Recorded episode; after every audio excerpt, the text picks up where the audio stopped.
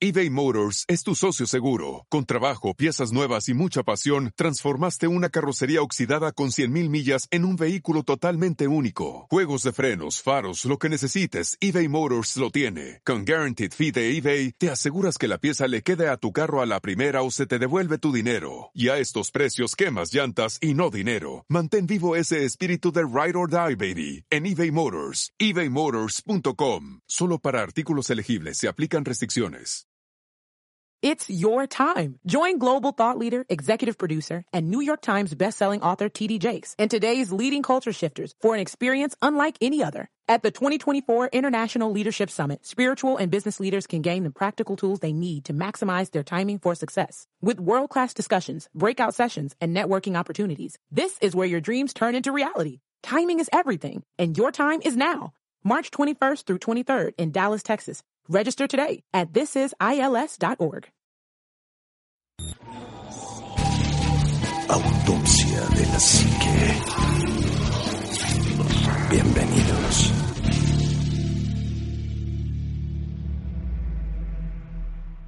Buenas noches, bienvenidos a otro programa más de Autopsia de la Psique. Hoy tenemos, pues no invitados, se puede decir que invitado, no es invitado, es como parte del equipo, ¿no? Realmente no. Es más, nunca te fuiste. ¿No? Es, Así es es, el animal. fantasma molestoso. Es el fantasma molestoso de la cabina. Pero aquí estamos todos reunidos otra vez y feliz y gusto- gustoso. Omar, muy buenas noches, bienvenido. Mi estimado Ánima de Coyoacán, un verdadero placer compartir nuevamente micrófonos con todos ustedes y bueno, obviamente con la gente que nos está escuchando. Y pues sí, aquí andamos de, de regreso, gracias por, por darme la, la, la oportunidad de estar aquí otra vez en el micrófono, es un verdadero gusto. Sí, a ver qué tal sale. Sí, yo, yo acabo de salir de la escuela y la verdad es que estoy muy contento de estar, a- estar aquí, no sé qué decir. Juanma, muy buenas noches. ¿Qué tal, Anima Omar? ¿Cómo están? Eh, pues muchísimas gracias a todos por, por seguirnos escuchando. Y gracias a la gente que nos escucha, a la gente que nos hace favor de dejarnos comentarios, a los nuevos likes de esta semana, etcétera, etcétera. Y pues es un placer estar con ustedes. Pues hoy tenemos un tema bastante bueno. Sí, cómo no. Es un asesino serial, vamos, vamos a hablar de un asesino serial. De esos que casi ni les gustan. De esos que casi no hay o que casi no les gusta. Esta- este asesino serial pues tiene mucha historia, inclusive ahorita estábamos comentando si sí lo agarraron o no lo agarraron. Vamos a hablar precisamente del asesino del zodiaco. Pues allá en la década de los años 60, para ser precisos, entre octubre del 68, diciembre del 68 y octubre del 69, eh, es cuando se manifiesta este, pues este personaje que además, déjenme decirles que eh, no solo, no solo está caracterizado en muchas películas, en, tele- en, en novelas, Series en series de televisión. televisión, ha sido inspiración para muchos otros asesinos que han replicado el modelo que él siguió.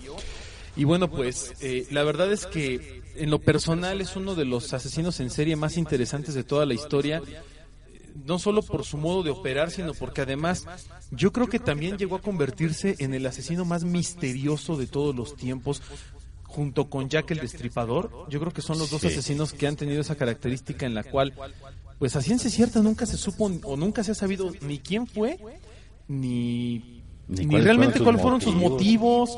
Eh, y pero bueno, ahorita durante el, transcurso del programa iremos platicando un poquito acerca de qué fue lo que caracterizó al, al asesino del zodiaco. Y bueno, pues sorprendente todo lo que hizo y cómo puso de cabeza a todo un país y posteriormente al mundo entero. Fíjate que es uno de los asesinos seriales que se volvió mediático. Así Supo es. manejar bien los medios que había en su época. Ahora imagínate si hubiera existido en esta época donde hay más medios de comunicación como el Facebook, que inclusive ha hecho ganar a candidatos este políticos, eh, ha hecho que, se que, que haya movimientos sociales tan fuertes como los que hubo en Medio Oriente, o sea, un- un- una serie de medios, imagínate la hora, sería algo bastante fuerte, ¿no? Hashtag asesino del zodiaco seguramente. No, eh, sí, seguro. Y además es, es un tipo que, si bien a ciencia cierta, como bien dicen, no se sabe quién fue o cuál era el motivo por lo cual estaba haciendo todo esto, pues era una persona in- inteligente lo que le sigue, ¿no? Porque independientemente de, de- de la parte sanguinaria o de la parte enferma que pudiera haber tenido su cerebro, también había una parte que era completamente funcional y a niveles súper altos, porque Altísimo. él, él escribía cartas, y ya hablaremos a profundidad tal vez de esto, en, en que a la fecha son o han sido indescifrables, ¿no? Escribió varias y solamente creo que han descifrado una. Y todas las demás, pues ahí están, y, y de hecho, según esto, están disponibles para quien quiera intentar descifrarlas. Sí, de hecho las cartas las han publicado en internet, eh, han, han colocado distintos datos acerca del signo del zodiaco, incluyendo aquellas fa- aquellas famosas escrituras que dejaba en, en símbolos que eran prácticamente indescifrables y que bueno hasta la fecha se han trabajado para poder sustituir eh, estos símbolos por, por letras y traducir algunas de estas cartas, ¿no? Por ejemplo, aquí hay una tremenda que trae un mensaje interesantísimo que si me permiten leerlo. Sí, sí, adelante. Eh, después de que se traduce esta carta que, eh, bueno, eh, un, personaje de nombre Donald Harden descubre que había una clave de sustitución donde eh, cada letra del alfabeto podía cambiar uno de los símbolos que dejó este personaje. De hecho, la, la imagen la vamos a subir yo creo que al Facebook de Autopsia de la Psique. Y la carta dice más o menos así. Me gusta matar gente porque es muy divertido. Es más divertido que cazar animales salvajes en el bosque, porque el hombre es el animal más peligroso de cazar. Algo hace que sea la experiencia más emocionante. Es incluso mejor que coger con una chica. Lo mejor es que cuando muere, cuando muera, renaceré en el paraíso. Y los que he matado serán mis esclavos. No diré mi nombre, porque intentarían reducir o parar mi colección de esclavos para el más allá. Qué tremendo. O sea, Está- Fuerte, ¿eh? no, fuertísimo, la verdad. Digo, el lenguaje obvio es un lenguaje fuerte. Este, no, no quiero eh, que se tome como a, a que alguien se sienta aludido u ofendido por ningún motivo, pero creo que vale la pena eh, profundizar un poquito en la psique de este, de este personaje. Sí, fíjate que estábamos hablando precisamente del asesino del Zodiaco que acechó pues, todo lo que fue el norte de, de- de California. Entre bien, bien lo mencionabas, entre diciembre de 1968 y octubre de 1969. En una supuesta carta que él manda, porque decimos supuesto porque hubo bastantes imitadores, bastantes clones, pero hay una carta que parece ser que es original de él, en donde él este, confiesa haber asesinado a 37 personas. ¿No? Comprobables nada más fueron este, Siete víctimas. siete víctimas, ¿no? En, en donde pues él decía que mm, vaya, fueron cuatro hombres, tres mujeres y solamente dos personas sobrevivieron, es por eso que nada más fueron realmente cinco la- las que él mató, aunque él en una carta, ya lo, ya lo repetimos, es 30, bueno, le dice que había matado a 37 personas, ¿no? De este modo, pues obviamente no se sabe nada de su identidad, todavía es imposible pues, sacar una biografía del asesino o por qué lo pudo haber hecho. Lo que sí se sabe de él es que pudo haber sido un hombre alto, grueso, corpulento, con anteojos y que rondaba entre la edad de los 20 y los 30 años.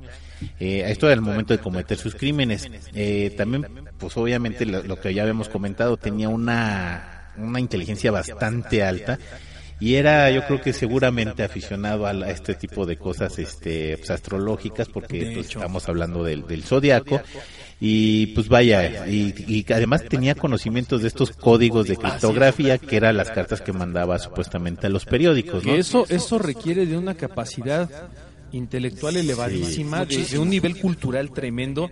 Y de hecho, aquí es en donde empieza la investigación policíaca. Comienza precisamente después de la primer víctima eh, y de las primeras cartas que publica este personaje y de los mensajes cifrados que deja.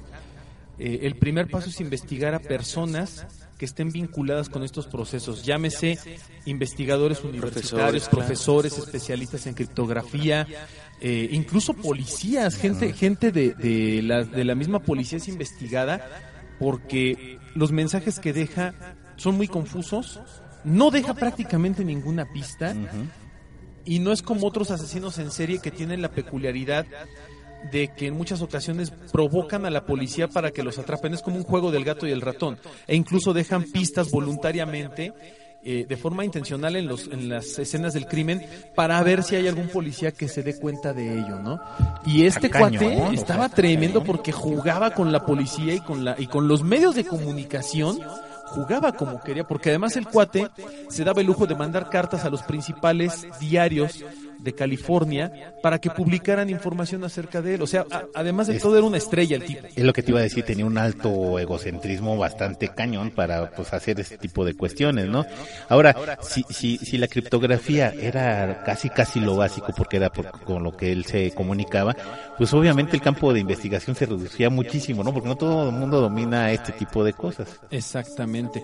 Y además, bueno, eh, Zodíaco, como se le, como se le empezó a conocer, fue un personaje que, de, de cierta manera, fíjate nada más, ¿cómo, cómo puedes... Yo no sé si realmente sea positivo o negativo en este sentido, pero fue un personaje que incluso se ganó el, el vamos a decirlo feamente, se ganó el cariño o el afecto o el interés de muchas personas en la población Sí. porque pese a que nadie lo había visto o nadie lo vio jamás, el tipo tenía un- una especie de magnetismo, una especie de carisma que, que denotaba en su conducta tan extraña y precisamente tan difícil de descifrar y era y era atractivo para muchas personas. Este es un fenómeno que se da muy seguido, ¿no? Sí, no, y además, ¿sabes qué? Tenía un, un lado como muy cínico el tipo. Exacto, irónico. Era, era burlón. irónico, burlón. De hecho, hace una llamada después de, de haber asesinado a unos chicos en un, en un automóvil. Él, él va a una, a una cabina de teléfonos como a las 4 de la mañana más o menos y marca a la estación de policía. Contesta la, la, la chica, que era la, la telefonista, se llamaba Nancy Solver. le, le, le responde y ella dice que escucha la voz de una persona normal, tranquila, sin acento, calmada, y le dice, quiero informar un doble asesinato. Si recorren un kilómetro y medio en dirección este por la avenida Parkway, hasta el parque público encontrarán a dos jóvenes en un coche marrón. La, la recepcionista o la telefonista pues, se, se impresiona y quiere como sacar la información, ¿no? A ver qué más. Pero este cuate no la deja y le empieza a hablar más fuerte y le dice, han sido abatidos con una Luger de 9 milímetros. También maté yo a los chicos del año pasado. Adiós. Y le cuelga el teléfono. Entonces, tenía el cinismo de hablar de una cabina que estaba a pocos kilómetros de, donde ahí. había matado a, a estos chavos y decirles, no, los acabo de matar, vayan a buscarlos y sí, fui yo el, el asesino de los otros dos, ¿no?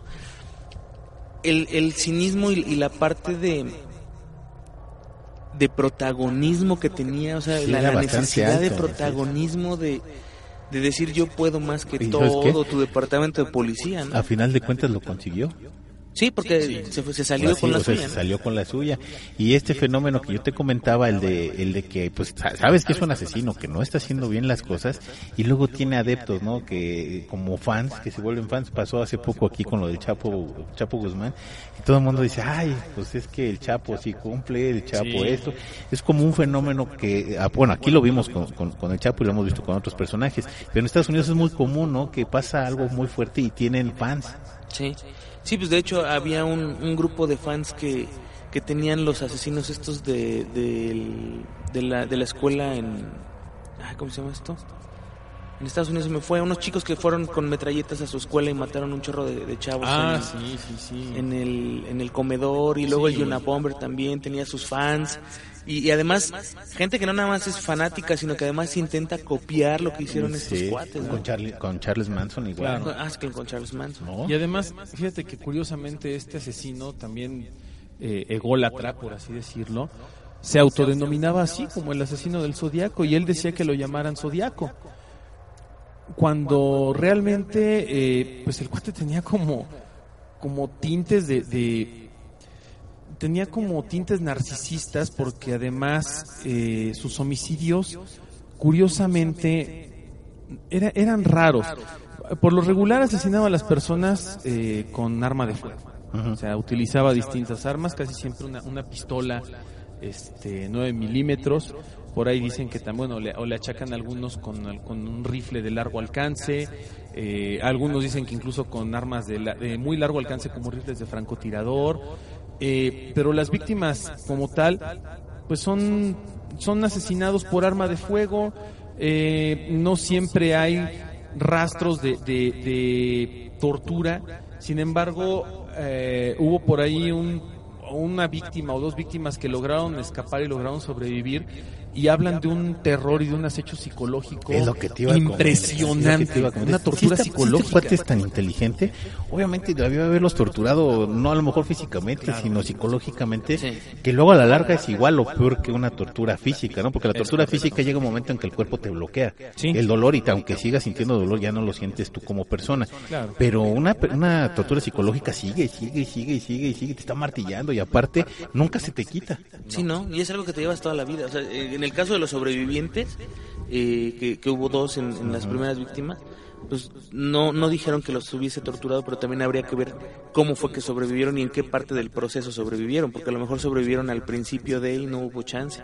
Pero pues todos los demás, ahora, estás hablando de 37 víctimas de las cuales no han encontrado a 30, Pues sí, ¿no? efectivamente. Sí. Y luego, fíjate, de las cartas que manda este cuate, manda, bien decías, manda a los, a los, a los periódicos eh, principales, son, son tres, manda de San, Franc- San Francisco Examiner, a San Francisco Chronicle y al Vallejo Times Herald.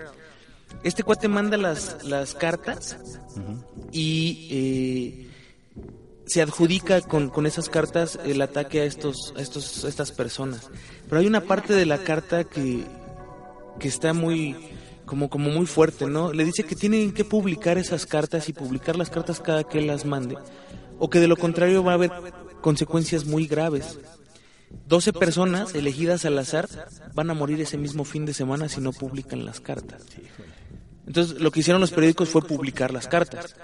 Pero de cualquier manera, o sea, tenía tanto control sobre lo que él quería, porque pues ya estaba comprobado que estaba matando gente. Entonces tú como medio de comunicación pues no, No, puedes pues, decir, no, no las publico y a ver si matas o no matas, ¿no? O sea, si ya te comprobó que mató a uno, a dos, a tres, a cuatro, pues ya terminas sacando Sí. las cartas. Pues ya te vamos a hablar precisamente de Jensen y Faraday, que son las primeras víctimas de este, de este sujeto, eh, precisamente el 20 de diciembre de 1968. En el lugar, pues estaba, en el lugar del ataque fue Betty Lou Jensen, de 16 años, y David Arthur Faraday, de 17. Bueno, esta pareja estaban juntos en, una, en, lo- en los asientos delanteros del auto, eh, estacionados en un camino apartado de la carretera conocido como Herman Road, en el, en el este del Vallejo, California, y era de noche, y la calefacción estaba encendida, los asientos reclinados en un ángulo de 45 grados, y a unos pocos del metro, fíjate, del auto yacía una puerta 10 de la estación de bombeo del lago Heman, Herman, perdón. Eh, eh, la única luz que caía en aquel claro de era el claro de luna y frecuentemente los testigos de las parejas decían que iban al lugar a fumar marihuana, a beber cerveza y pues obviamente hacer otro tipo de, de- cosas, ¿no? Pero aquella escapada romántica, pues vaya, haz de cuenta que a, a las 23.05 horas de la noche eh, pasó por la curva que estaba cerca del auto de David y en el lugar de seguir en el camino se aparcó a unos metros. El conductor de aquel auto vestía un anorak, que es un tipo de chaqueta pesada con capucha, oscuro y llevaba gafas. Detalle ciertamente inquietante puesto que era de noche. Pasados unos minutos, de- del ex- del- el extraño bajó la ventanilla de su coche y solicitó a Betty y a David que se bajaran del auto. Estos se negaron, pues, obviamente, pues, a, a satisfacer la sospechosa petición de esta, de esta persona. Y fue entonces cuando, cuando esta persona salió de su coche, sacó una pistola de su chaqueta, se acercó a la pareja y tras mirarlos fijamente, un momento empezó a, acecharlos dándoles vueltas en el auto. Imagínate. Que es la tortura psicológica, ¿no? Le, se empieza a dar vueltas en el coche de ellos con una pistola en la mano, pues Tú a ver a qué hora te carro. pega un plomazo. Y generalmente cuando traes un, un- bueno, a lo mejor cuando estás tú solo, a lo mejor puedes aguantar un poquito más, pero cuando tienes un acompañante, dices, híjole, pues quién sabe qué va a hacer, y luego si te está dando vueltas y vueltas y ya trae un arma en la mano, sabes que en cualquier momento va a pasar algo que es bastante desagradable, ¿no?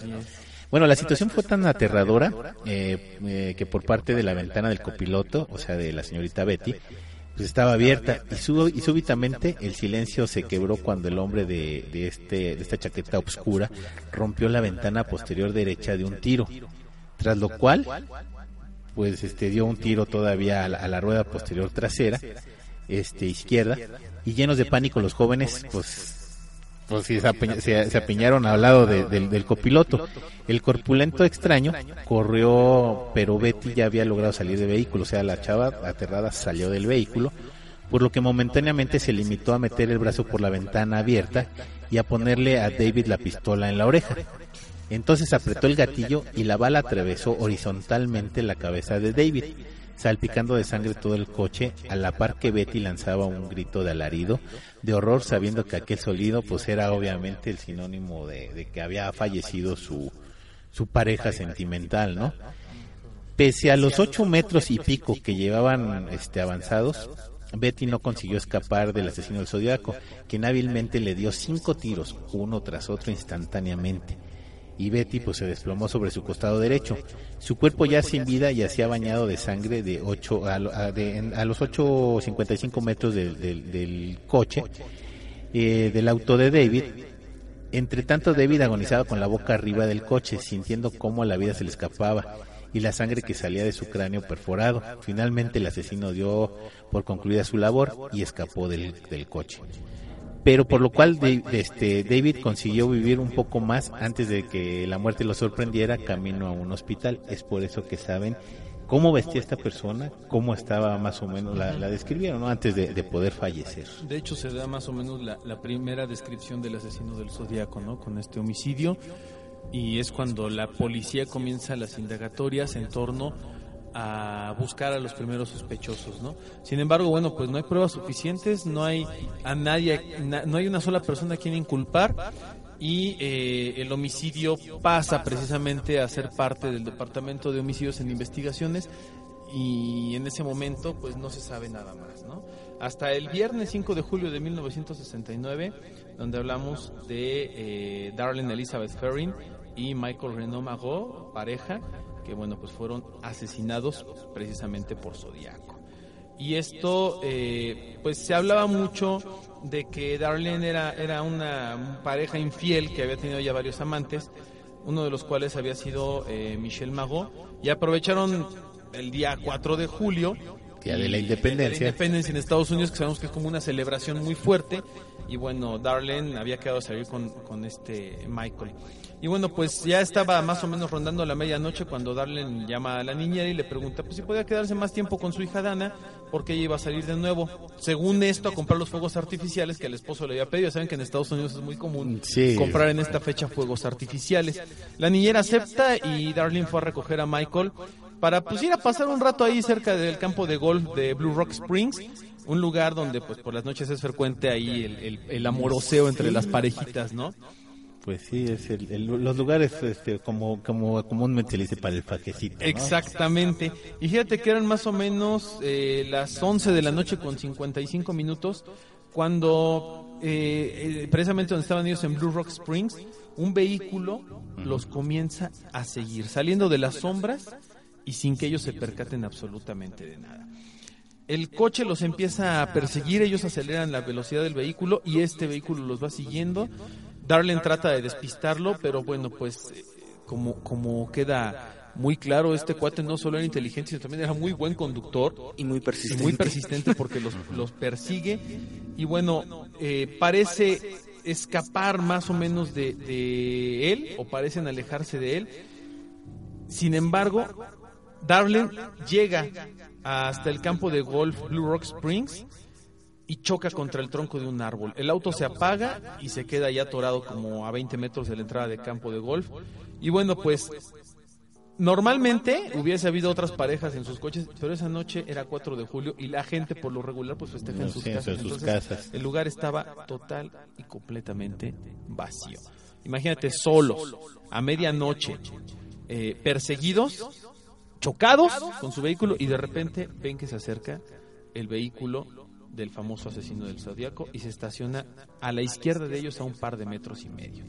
Y bueno, eh, es para ellos aterrador porque después de cinco minutos de que el coche está estacionado, fíjate, nada más está estacionado y de repente parece que el auto se va rápidamente Sí. pasa unos minutos y después regresa y esta vez se estaciona justo detrás de ellos, como para bloquear el paso, para evitar que, salgan. Exactamente, que no, es- no escapen. De pronto una luz los ilumina desde el otro vehículo y bueno, momentáneamente ellos pensaron que era un vehículo de la policía, que es común que la policía se acerque y te ilumine con una, una luz bastante intensa. Sin embargo, sale un sujeto del auto, va hacia ellos, se acerca del lado del copiloto porque la ventana de ese lado tenía el vidrio abajo La luz apunta directamente al rostro de Michael y después se escucha la primera detonación de cinco que hieren gravemente a Darlene y Michael. Eh, el error que comete es que grita de dolor después de que el asesino del zodiaco había emprendido la marcha de regreso a su auto y el asesino del zodiaco escucha el grito de Michael, se regresa y le da cuatro tiros más. Uno que falla, dos que acabaron con la vida de vida de Darlene y el último que hiere de nuevo a Michael. Después de que el asesino todavía se va con toda la calma del mundo para no llamar la atención, Michael alcanza a arrastrarse todavía fuera del auto con las mejillas y la lengua perforadas por una bala que le, que le atravesó afortunadamente de la cabeza sin pasar por el cerebro. Después de un rato aparecen tres adolescentes que llaman a la policía y a los servicios médicos. Michael logra sobrevivir y recuerda claramente el ase- el- el- la descripción del asesino, que ahora es cuando ya da una descripción gráfica más precisa diciendo que es un tipo blanco, corpulento, que usa gafas, que tiene más o menos 26 o 30 años, cabello castaño claro, corto, rizado y con tipo militar. Y es una de las pocas víctimas que sobreviven a un ataque de zodiaco. Híjole. El terror No, que sienten las víctimas en eso. O sea, el cuate se va, los aterra, regresa, es lo que decíamos ahorita, juega con la psique de las personas y de una forma aterradora. No, es que sabes que este cuate eh, tenía conocimiento de, de muchas cosas, pero independientemente del oculto que podría ser, el conocimiento que tuviera de X o Y circunstancia, también tenía mucha idea de cómo eh, Perturbar, perturbar a la y gente, ¿no? en su cabeza. O sea, imagínate que ya llegó, estaciona el coche, se queda cinco minutos ahí. Y tú estás en el otro coche esperando que este cuate se baje, No, pero ya te tienes, mate. tienes el terror de que ya te estuvo siguiendo. Sí, o sea, te persiguió un lo ratote. Y luego se va, dices, bueno, ya se fue, ¿no? Y regresa y, o sea, o sea, A el, el pánico que, que debe generar eso en una persona. Y luego el chavo este, pues, logra sobrevivir. La, la chica no, no corrió con la misma suerte. Pero imagínate el, el terror que tiene a partir de ese día para adelante, ¿no? O sea, ¿en qué momento este cuate me vuelve a encontrar? ¿En qué momento viene y termina lo que no pudo hacer ese día, ¿no? Es, es duro, es duro para, para todo esto. Y luego a eso achacale pues todo el, todo el juego de, de burlarse de la policía, burlarse de los medios de comunicación, burlarse del mismo público, de volverse una figura pública, al final de cuentas, y ser mediático al 100% y empezar a, a- a generar esa admiración por pues por los otros delincuentes de menor categoría y también por la misma gente, ¿no? Hay gente que, que en algún momento lo hablábamos, admira a los delincuentes, a los asesinos, porque no los atrapan, ¿no? O sea, son tan listos que pues, los admiran por eso, ¿no? O sea, yo quiero ser como él porque es tan listo que no le pueden, no lo pueden tocar, no le pueden hacer nada. Es correcto. No, y está cañón. Pues ahí es precisamente cuando vienen la- la- las primeras este, llamadas, porque precisamente cuando pues, ya había cometido el, el- el- crimen de, de Michael y Darlene, esa misma noche el asesino del Zodiaco sacude a las, como tú bien decías, a las 12 de la 12.40 de la noche a una cabina telefónica que estaba ubicada a poca distancia del lugar y el cual este pues llama a la comisaría de, de- de Vallejo. La telefonista Nancy Solberg que, era el que la- fue la que le con- contestó y este y contó que la voz del asesino pues era así regular Sí, lo que- carente de acento pues, no, incluso, incluso ya ahorita que Juanma nos, nos leyó esta, esta primer llamada, sí digo, qué frialdad, ¿no? Qué, qué aterrador. Imagínate que eh, tú recibes la llamada en la comisaría, eres una telefonista que estás, estás entrenada y capacitada para recibir todo tipo de llamadas y que esta llamada te deje fría, que no sepas qué hacer, que no sepas cómo reaccionar.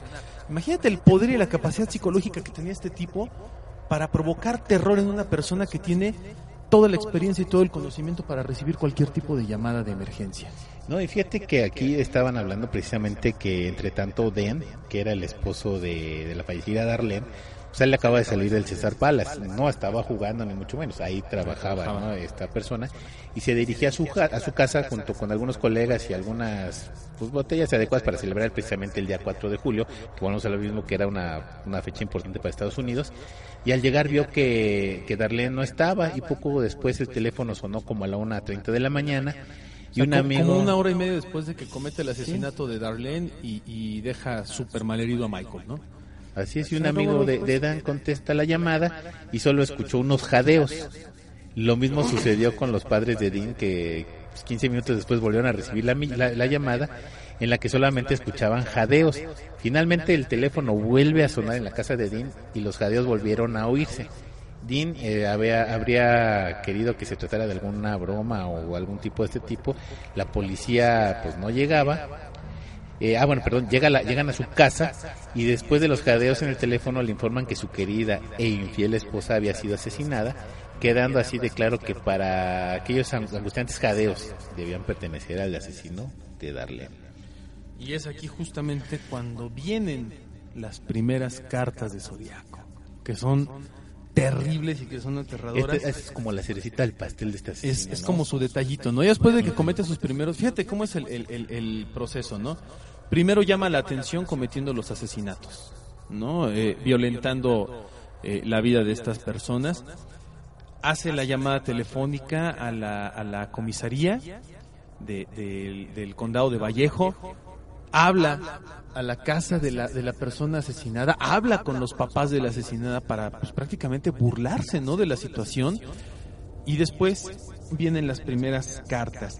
Que bueno, las cartas eh, llegan a tres periódicos que ya lo habían comentado Juanma, que son el de San Francisco Examiner, San Francisco Chronicle y el Vallejo Times Herald.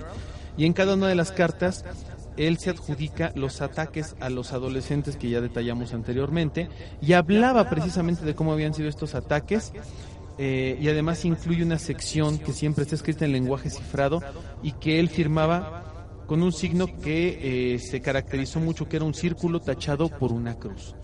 Y bueno, el primero de agosto del 69 es cuando llega la primera carta. Y fíjate que el asesino no, no pensaba nada más en informar acerca de los crímenes, eh, sino que quería protagonismo, exigía atención por parte de los medios y la forma de hacerlo no era nada, nada accesible. ¿eh? Cada periódico tenía que publicar la carta que recibían ese mismo viernes por la tarde. De lo contrario, las consecuencias iban a ser graves. 12 personas elegidas al azar iban a morir ese mismo fin de semana si no se publicaban las cartas.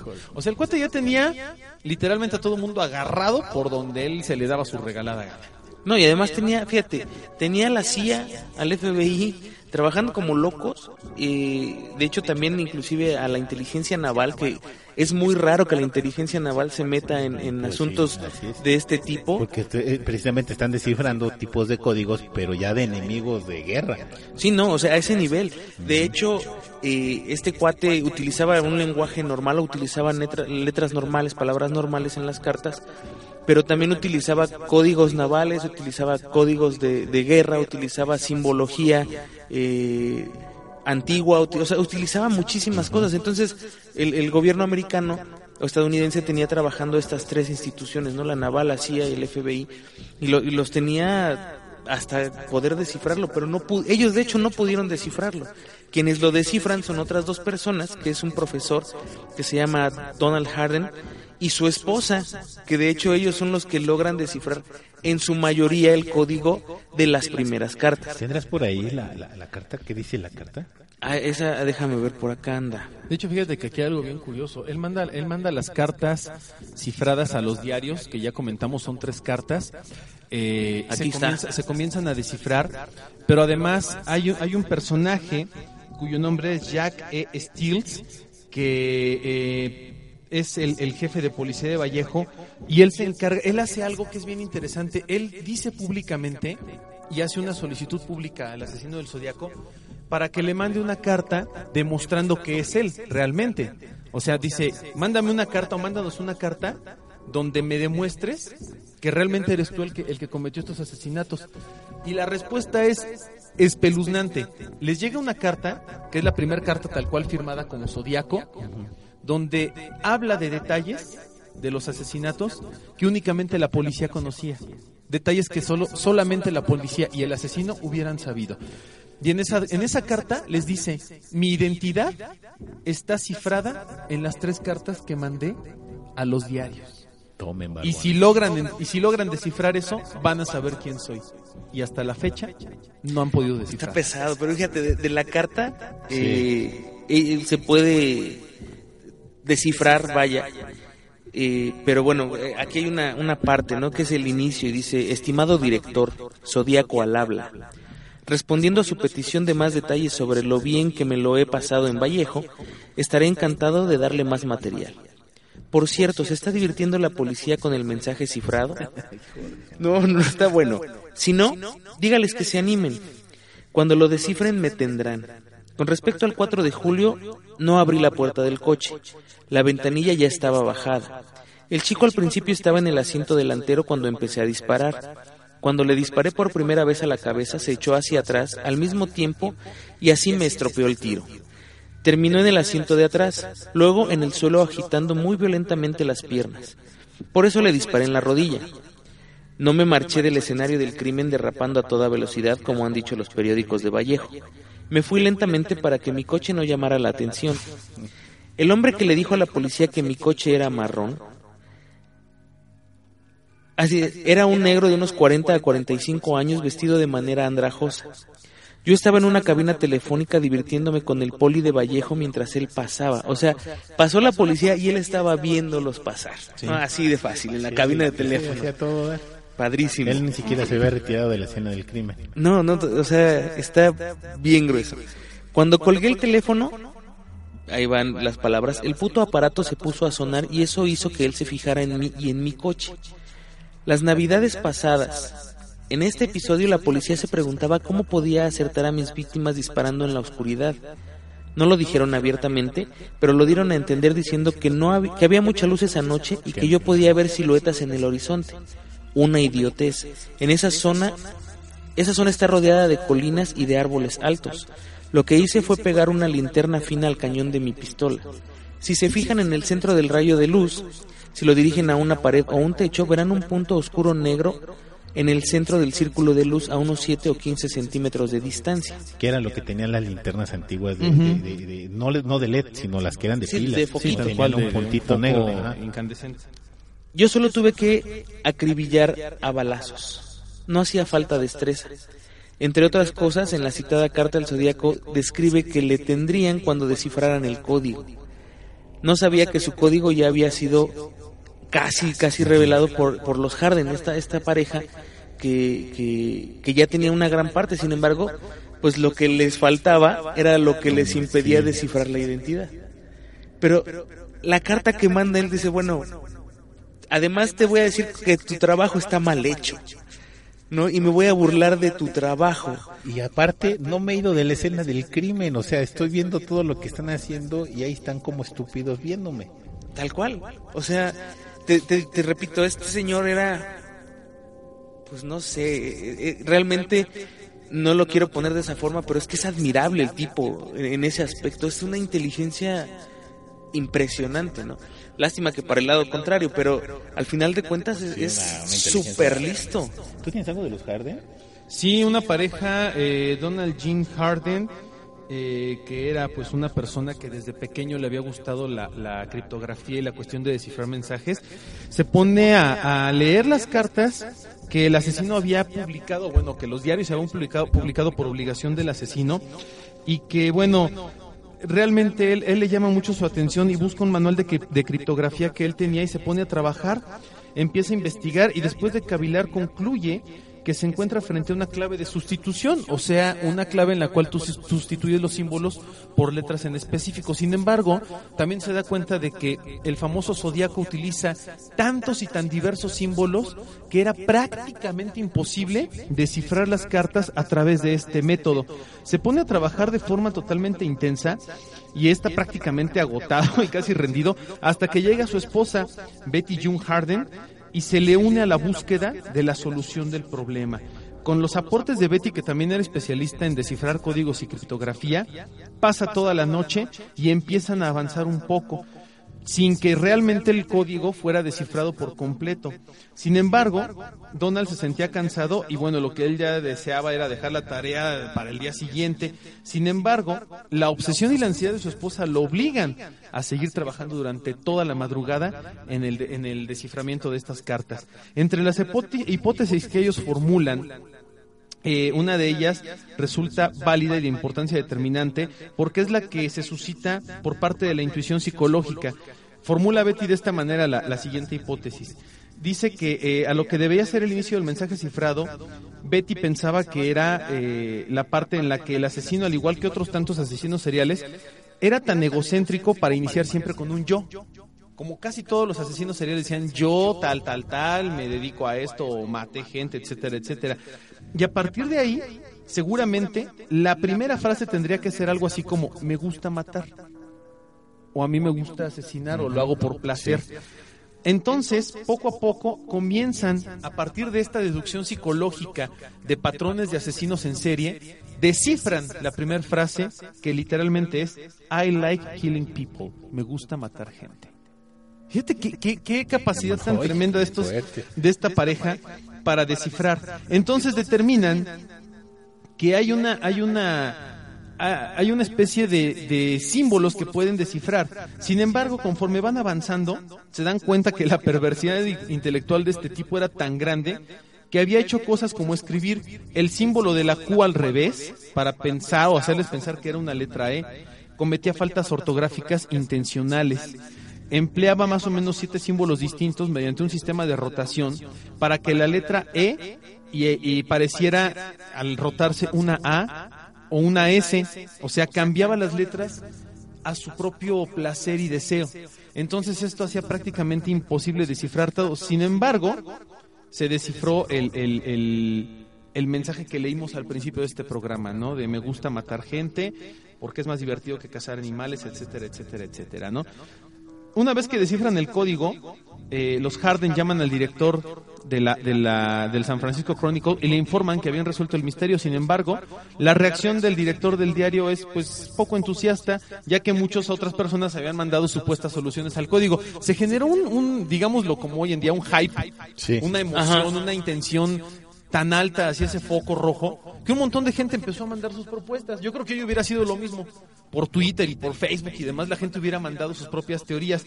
Sin embargo, eh, el sargento Lynch es quien recibe por último la, la, la, información y se encarga de mandar todo esto a profesionales que son capaces de determinar si las supuestas soluciones son las correctas.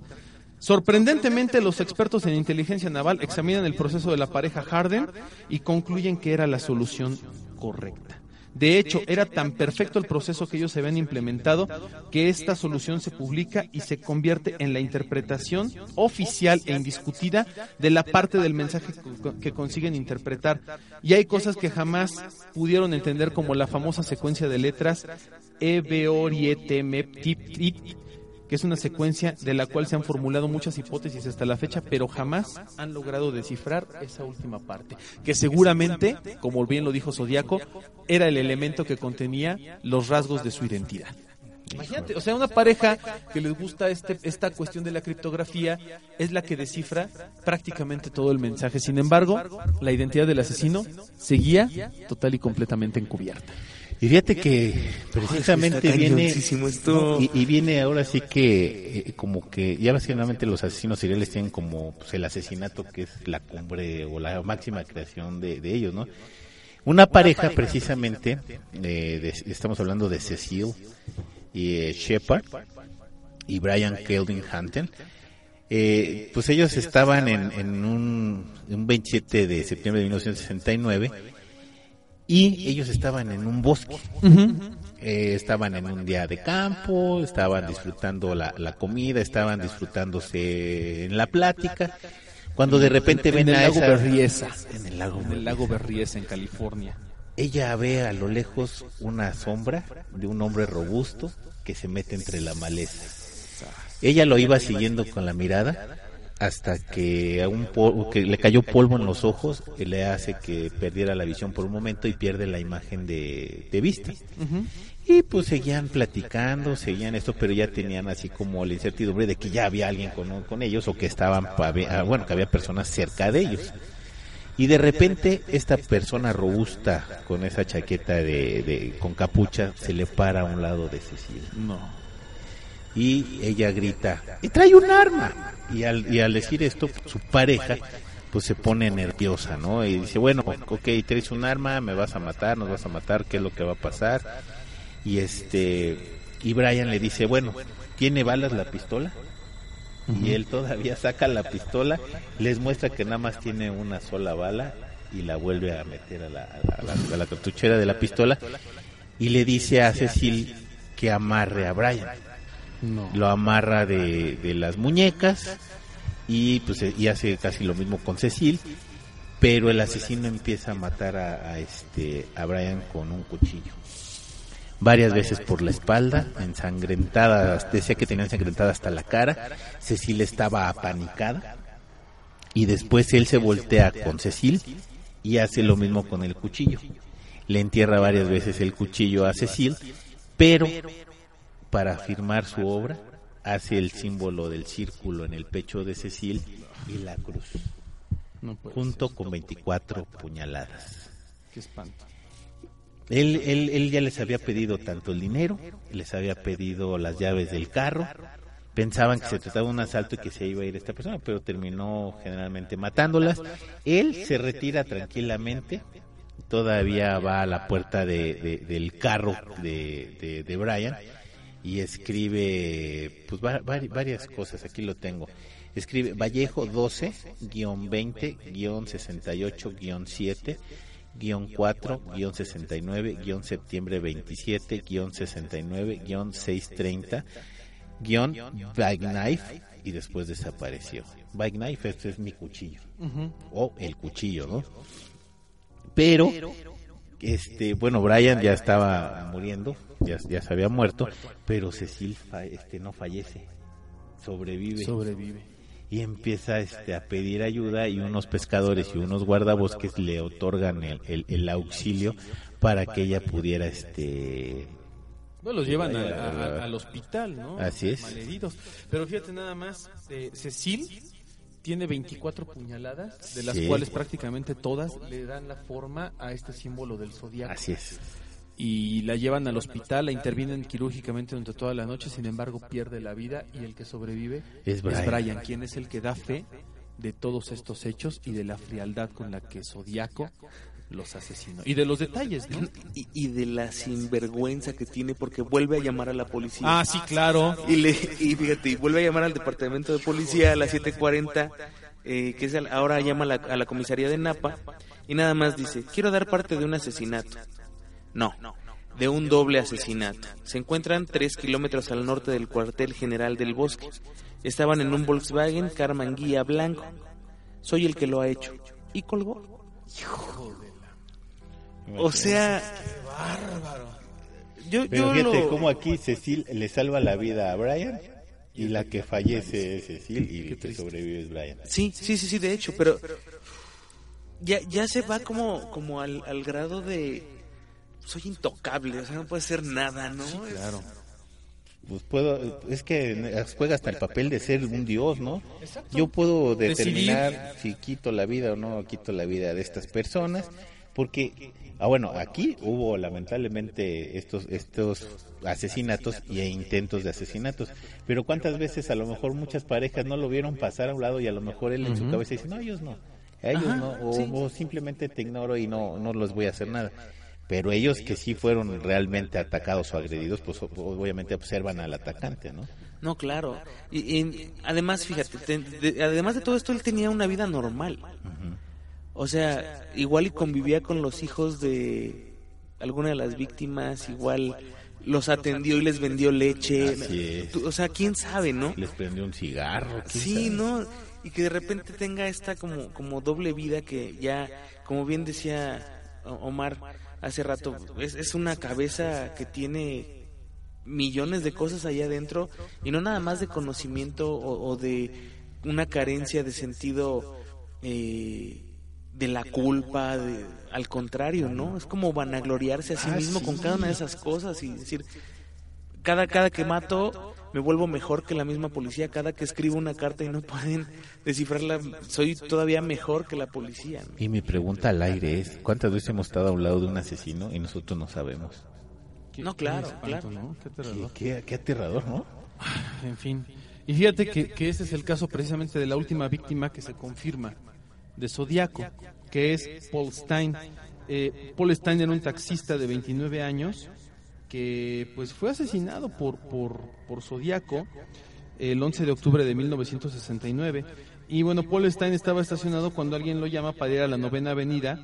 Y bueno, pues era una noche como, como cualquier otra, había eh, tráfico pesado, etcétera, etcétera, etcétera. Y bueno, al pasar por el restaurante Pinecrest, un hombre robusto para el taxi.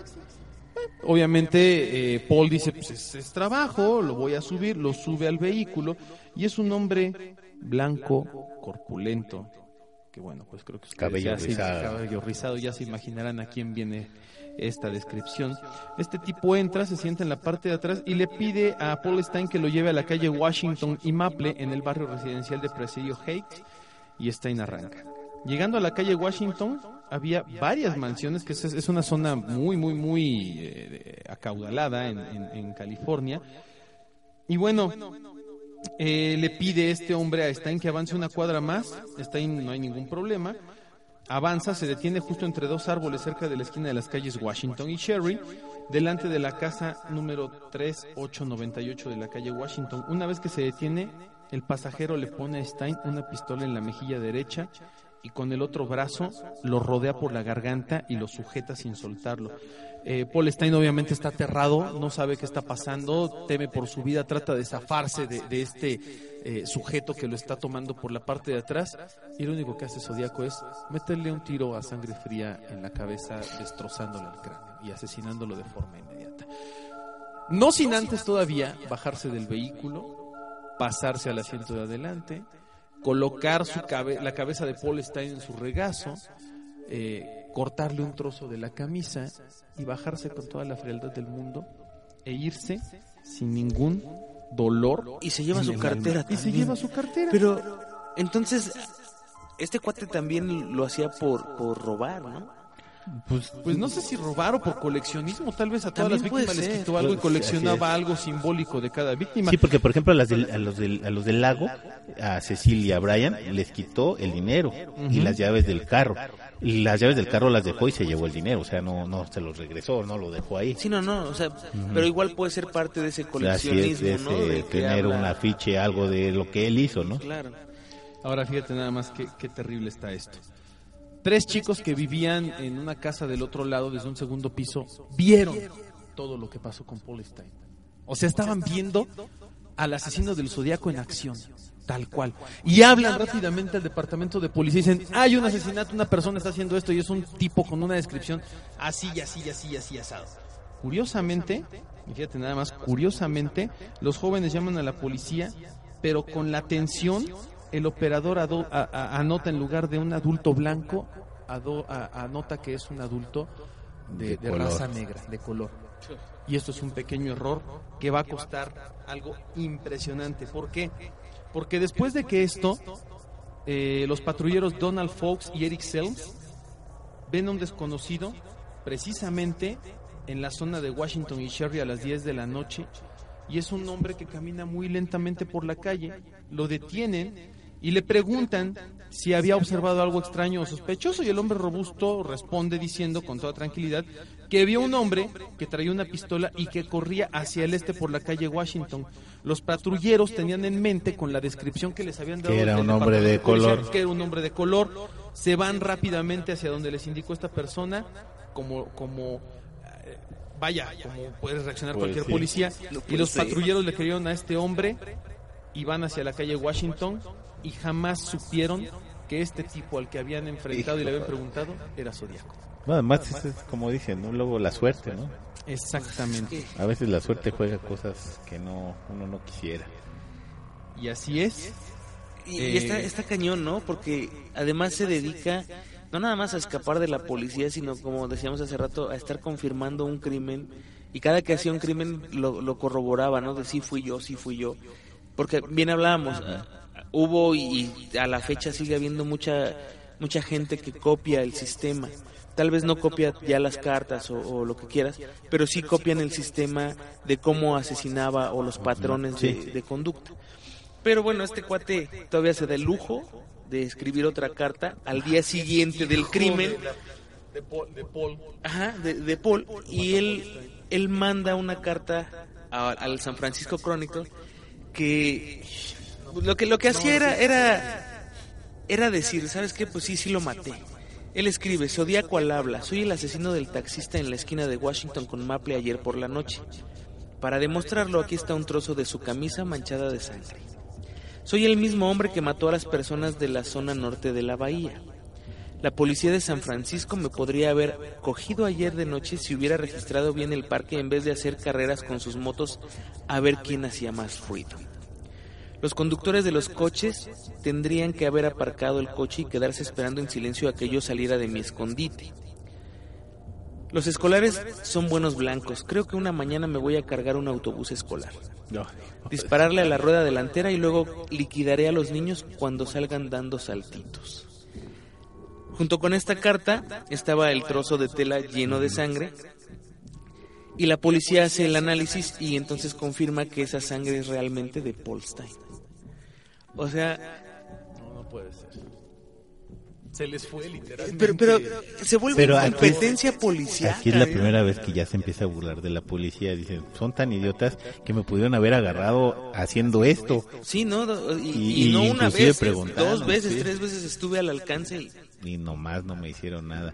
Fíjate que aquí hay una cosa muy curiosa precisamente con una persona que se llama Kathleen Jones, porque corría la noche del 22 de marzo de 1970 y esta Kathleen Jones eh, tenía ocho meses de embarazo. Iba en su auto junto con su hija de 10 meses y este y Kathleen iba a reunirse con su madre. Iba por la carretera 132 de San Joaquín County y detuvo su auto luego de que un de que otro conductor de, de otro auto se detuviese para decirle que mirara la rueda porque estaba tambaleada y que aquello era peligroso. El hombre le ayuda a ajustar supuestamente la, la rueda de su carro, pero no se la ajustó, más bien se la aflojó más. Entonces ella pierde, bueno, pierde la llanta y esta persona otra vez vuelve a auxiliarla y la ofrece llevarla pues al lugar más cercano. Y fíjate todavía lo que es, por eso luego uno se pone de apechito, ¿no? Ella accede a subirse al carro de esta persona Oh. Y no cruza palabra con él en todo el trayecto. Dice que pasaron una, dos, tres estaciones de servicio y el cuate este no se paraba. Hasta que en un cruce eh, se detuvo en una intersección y ella huye hacia un pastizal con todo y su hija y se encuentran a una persona que ella ofreció, esta persona ofreció a protegerla. Entonces no se sabe si precisamente ella se había encontrado con el, eh, con el, iba a decir el caballero del zodiaco, con el, con esta persona del zodiaco y además no vio el rostro jamás del zodiaco. Porque iba adelante y ella iba atrás. Sí, y además iba también pues muerta, muerta de miedo, ¿no?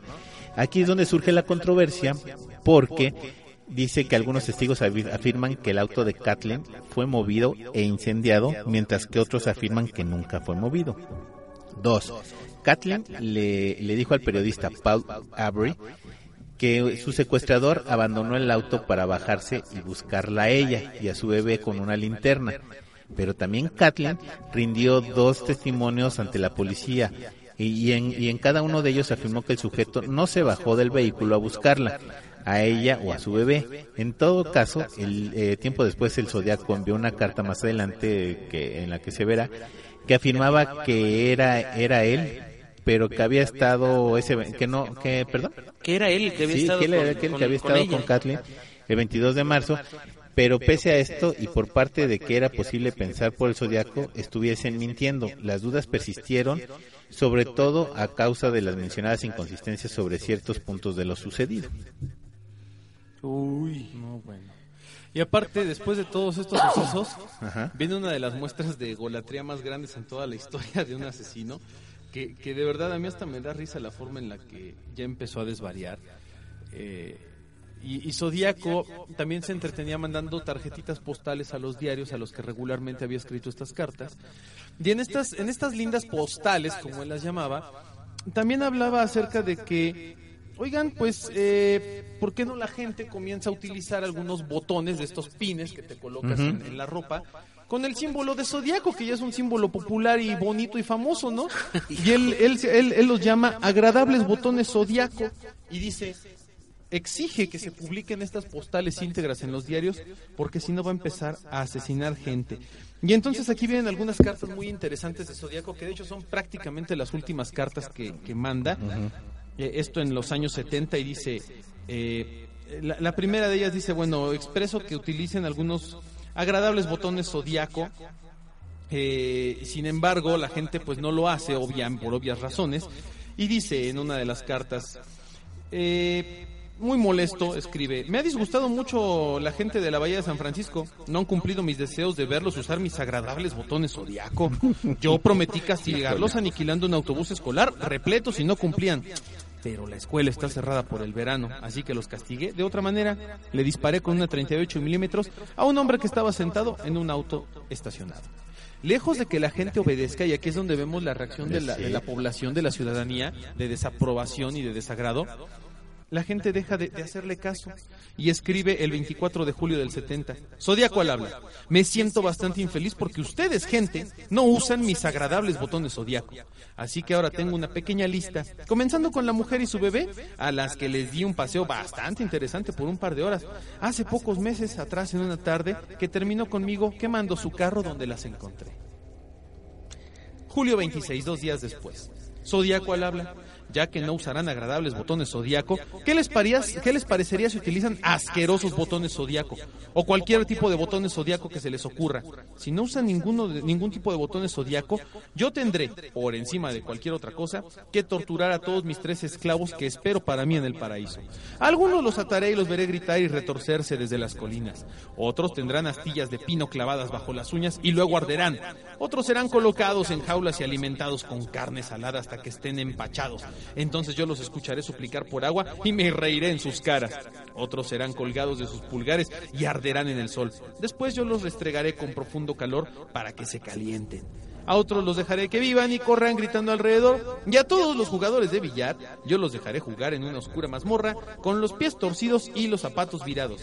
Sí, yo tendré gran diversión infligiendo el más delicioso dolor a mis esclavos. Qué, qué bueno. del mal, qué bárbaro. Su- suponiendo Ya que se sea él, ¿no? Suponiendo que sea él. Porque aquí, Así aquí ya como me que ya suena... es irreverente, ¿no? O sea, ya no es el zodiaco antes Inteligente y de, la- demás. de los ya asesinatos. empieza a demostrar al- un al- rasgo emocional, ¿no? Sí, en ya. caso de que sea él, empieza a demostrar, de usen mis botones zodiaco, ¿no? claro, que ya se volvió loco o que aquí es justo lo que él quería lograr y es donde viene la teoría que estábamos platicando hace rato eh, antes de que iniciáramos con el programa, que muchas veces ya la policía llegó a pensar que la finalidad de Zodíaco no era tal cual asesinar a las personas para ser un asesino en serie, sino alcanzar la fama, la popularidad y que entonces otras personas comenzaran a replicar y a seguir, digámoslo así, su escuelita, sus enseñanzas. Y justamente aquí es donde la policía dice, ah caray, ¿de verdad existirá como tal Zodíaco? ¿O serán varias personas? ¿O será alguien que está moviendo un grupo de asesinos? ¿O se tratará de, de- de alguien que está jugándonos una broma desde el principio, una broma macabra? Y es en donde Sí, esto porque toma aquí es donde tintes- tintes sí, así es como que ya no es el mismo, ya no es un asesino no eh, el serial solo, sino que ya es como un grupo de personas que están ahí detrás, ¿no? Exactamente. Bueno, no detrás o a, a la misma línea de frente, ¿no? Claro, además muchas de No. estas cartas fueron analizadas eh, de, de forma grafológica y aunque había rasgos similares, no todos coincidían con el tipo de letra de zodiaco. Y aquí viene un detalle muy importante. Se cree que el asesino del zodiaco escribía a veces con una mano y a veces con la otra. Podría Y esto- sí. pudiese haber sido ambidiestro. ¿Por qué? Porque más adelante, con el principal sospechoso que es capturado, se da a entender algo que tiene que ver con la escritura y que es básico en esta investigación. Y bueno, pues todavía se da el lujo de, aterri- de terrorizar un- a un periodista de nombre Paul Avery Y le arruina la vida. y le arruina la vida porque este cuate Paul Avery se había dedicado a mofarse y a minimizar las acciones de Zodiaco y lo de sus cartas y lo que le había escrito. Y una de esas Zodiaco le escribe y dice, bueno, pues ahora voy contra ti y te voy a buscar y te voy a cazar y te voy a matar si no dejas de hacer lo que lo que estás haciendo y voy a ir sobre tu familia y sobre todos los que buscas, quieres, amas, adoras. Tanto así que le, lo obliga a renunciar al diario y a dejar de lado su vida profesional. A encerrarse, a, A encerrarse, como dicen, lodo, a ¿no? pedra y lodo. O sea, No, lo de- hecho, de hecho se, se vuelve bebedor. o Sí, sea, se vuelve alcohólico. Se vuelve alcohólico por la misma situación. Y después de eso el, el zodiaco desaparece por tres años y cacho. Tres, Sí, porque tres años y medio, recordemos que hasta esta, hasta la amenaza del periodista fue en 1970.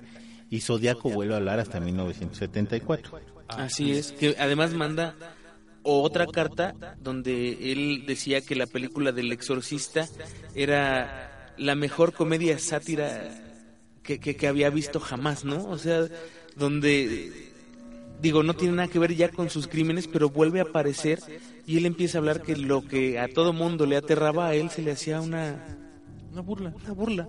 Una burla. Y ahora empieza Fuerte. a mandar críticas de cine. o sea, ahora empieza a burlarse, a criticar películas y a hablar de lo que está pasando.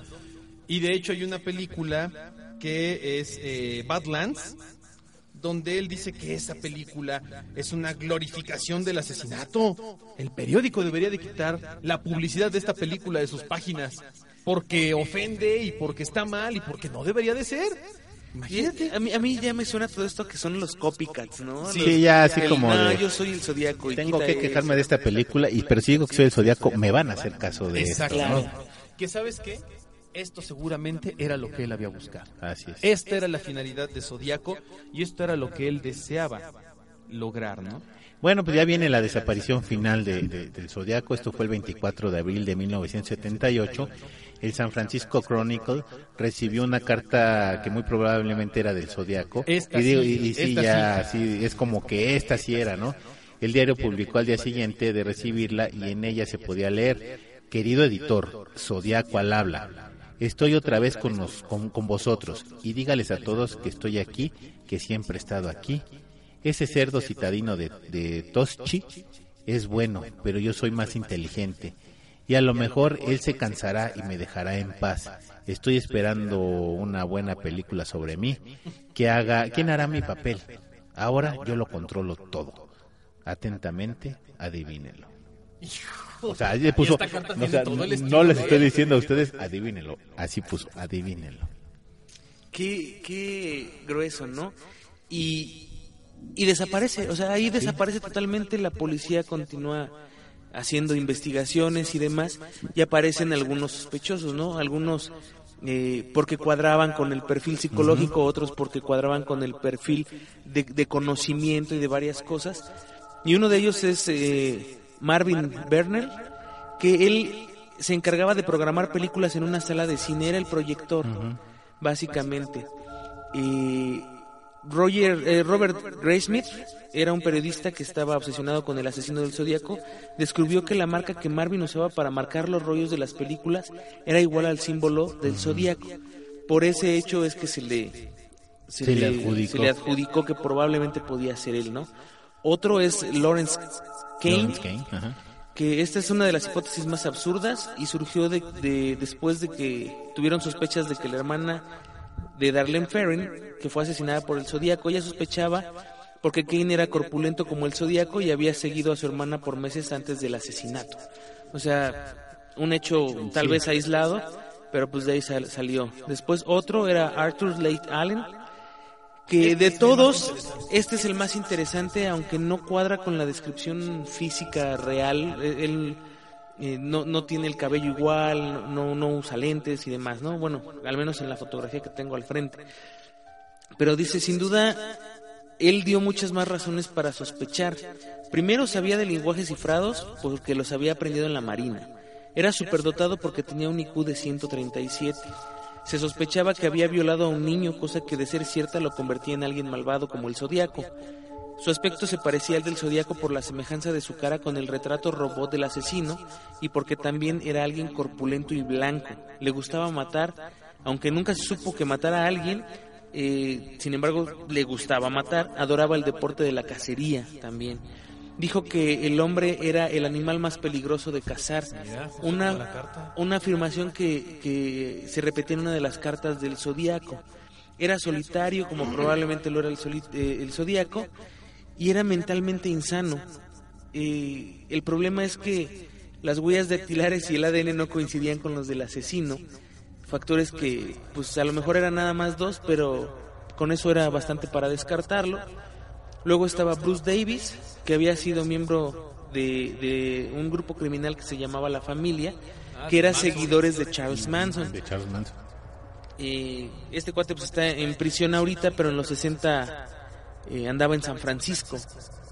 y era ahí justamente donde el zodiaco cometía sus crímenes y él no usaba gafas, ¿no? Además eso también lo lo lo, lo sacó, ¿no? Él usaba el pelo largo y el zodiaco usaba el pelo corto. También está Michael O'Hare, que era un hombre de negocios muy destacado y fue sospechoso en parte porque vivía cerca del lugar en donde se dio el asesinato de Paul Stein. O sea, por vivir cerca, ¿no? Nada más, después hubo otro que es Guy Ward Hendrickson. Ah, que Eh, también este fue el que eh, Débora Pérez dijo que era, era el asesino del zodiaco porque tenía las gafas de, de este Paul Stein al cual le habían asesinado y no sé qué tanto relajo. Y a la mera hora se dieron cuenta de que Débora era una persona que estaba trastornadona y que quería llamar la atención inventando cosas. Y de hecho ella había dicho que era hija de- legítima de John F. Kennedy. No, bueno, es una mujer loca. Pero fíjate, incluso ella había dicho que su padre precisamente eh, era el, el, el- famoso Melvin Belly, era el famoso zodiaco. O sea, de verdad, se, se- se- la gente se empezó a volver loca. Richard, Richard Galkowski, que era un médico del ejército de los Estados Unidos, que bueno, eh, pues tenía una relación con esta Darlene, la, la mujer asesinada, junto con su amante Michael, la, la- la segunda pareja, las, las segundas este, víctimas. Eh, un operario de teléfono dijo que la voz de Richard era idéntica a la que había escuchado en una llamada de Zodíaco en el 69, el rostro de Richard se parecía al del Zodíaco, etcétera, etcétera. Sin embargo, la policía nunca le realizó pruebas digital de, de huellas digitales y la investigación sobre Richard fue detenida porque supuestamente no había razones suficientes para que se siguiera adelante. Una de las principales razones que se generó fue en contra de la hipótesis de culpabilidad fue la de que Richard no tenía conocimiento sobre el lenguaje cifrado y que si bien era inteligente, o al menos aparentemente, no lo era en el grado necesario para construir todo el complicado sistema del El código que Zodiaco. generó Zodíaco. Y bueno, Richard eh, Galkowski muere en 2004. Y hay otro, Jack Terrence también, que es otro asesino, otra persona a la que le echan la, la, la culpa, pero pues el ADN no coincide con el de Zodíaco.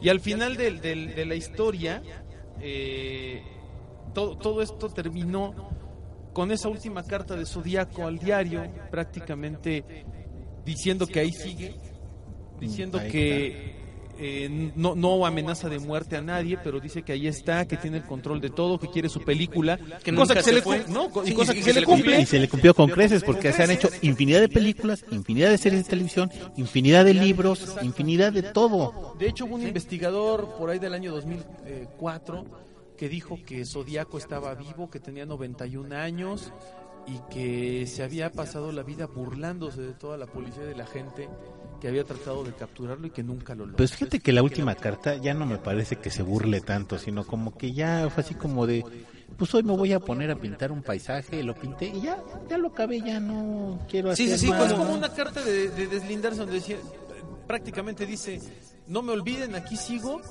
y cualquier cosa ahí nos vemos, ¿no? Entonces es como una despedida, pero... Exacto, está cerrando su obra, ¿no? O sea, Exacto, la está ya firmando. está firmando su obra. Ya hice todo esto, no pudieron, ya me cansé. Ya, me aburrí, sí, ahora voy a hacer aburrí. otra, hoy, hoy voy a hacer otra cosa y voy a lo mejor a hacer pelucas y voy a hacer peinados o no sé. O Sí, no, literal. Ya, ahí nos vemos, ¿no? y se acaba, ¿no? Y entonces, pues ahí queda la, la, la historia de, de este asesino del zodiaco, que además, como bien decían en un principio, las cartas del zodiaco están en internet. El FBI las puso a disposición eh, desde hace muchísimos años para que quien quiera y, que, y crea que puede eh, descifrar lo que falta, pues adelante, ahí están. Y si no, pues ya están en todos, en cualquier página de internet también las pueden encontrar. Y lo que estaría bueno es que ahora alguien dijera, ah, ¿qué crees? Es fulano y se murió ayer. ¡Ah! Sería terrible. Coraje, no, y ¿no? Algo que yo creo que es bien importante con, con esta cuestión del zodiaco es que el caso no se cierra, pero se declara inconcluso en el año 2004. Hay mucha presión por parte de la sociedad. Fíjate nada más, la sociedad hace presión. Lo reabren en 2007 y el caso sigue abierto. El caso sigue eh, a disposición de cualquier investigador que desee dar con el misterioso eh, paradero y la identidad de Zodíaco. Sin embargo, bueno, la policía tal cual terminó por decir este caso es inconcluso. O sea, no hay Pues sí. solución. No se pudo. Y así seguirá, yo creo, ¿no? Son de las grandes, de los grandes misterios que vamos a seguir teniendo. Bueno, tenemos saludos. Gerardo eh, Sompansi dice que si vamos a subir al podcast, di dónde está el podcast, ¿no? El, el podcast no está ahora en iTunes porque eh, tenemos problemas para linkearlo, de hecho. Eh, donde lo tenemos... Regálenos una Mac, porfa, que no tenga la IP dada de alta en iTunes. Ajá, para, para poderlo subir Si alguien automático. del público quiere hacer uso, este, quiere donar una Mac que ya no use y que tenga la IP libre, por favor lo agradeceríamos. Con mucho gusto. Bueno, saludos también, pero sí. Ah, no, espera. Entonces, están, bueno, los estoy subiendo a la página de Facebook, pero la- el servidor que usamos es iBox. Es I-V-O-O-X. Y ahí, de hecho, hay dos de autopsia de la psique. Uno son los primeros 99 capítulos y en el otro está del 100 en adelante.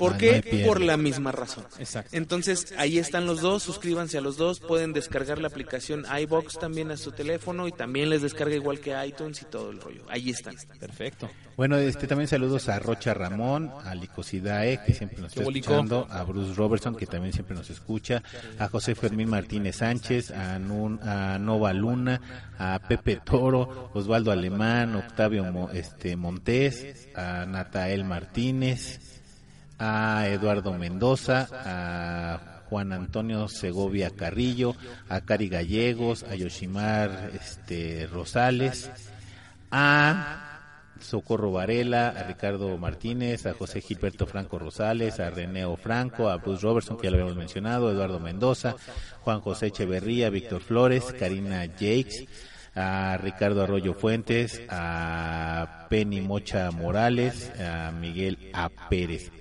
A. Y a Octavio Montés, Jesús Sánchez, a Iván Nim- Nimrod Velázquez, Uriel Serrano García y creo que ya son todos. Muy bien. Creo que no me, no me faltó nadie. Eh, también un saludo al señor Ixmatois que sigue haciendo no, esta gracias. grandísima la- la- labor de, de estarnos este, publicitando la página, a todos los que también le den ahí likes y que nos estén descargando, pues muchas, muchas gracias. Recuerden, estamos en Proyecto 77.7, transmitimos los martes de, de 10 a 11 de la noche y los jueves también de 10 a 11 de la noche. Esto pues va a ir creciendo poco a poco y además me da mucho gusto que se haya, pues vaya que haya venido por lo menos Omar en esta, en esta ocasión.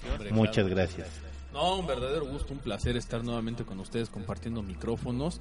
Recuerden visitar el Facebook de Autopsia de la Psique porque pues hay cosas siempre interesantísimas, hay unos videos buenísimos y bueno, pues constantemente están publicando cosas y ya, gracias, gracias Anima, muchas gracias Juana por la invitación. Espero estar por acá cada vez que se permita la oportunidad y pues a mí no me queda más que desearles aterradoras noches. Juanma, muy buenas noches.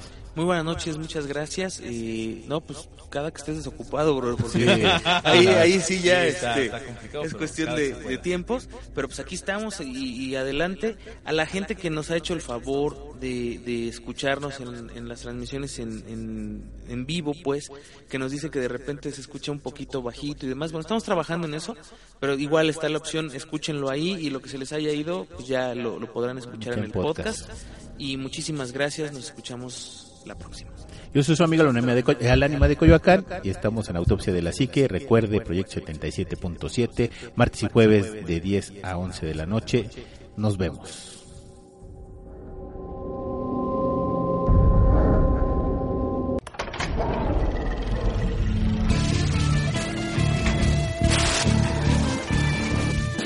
Autopsia de la psique.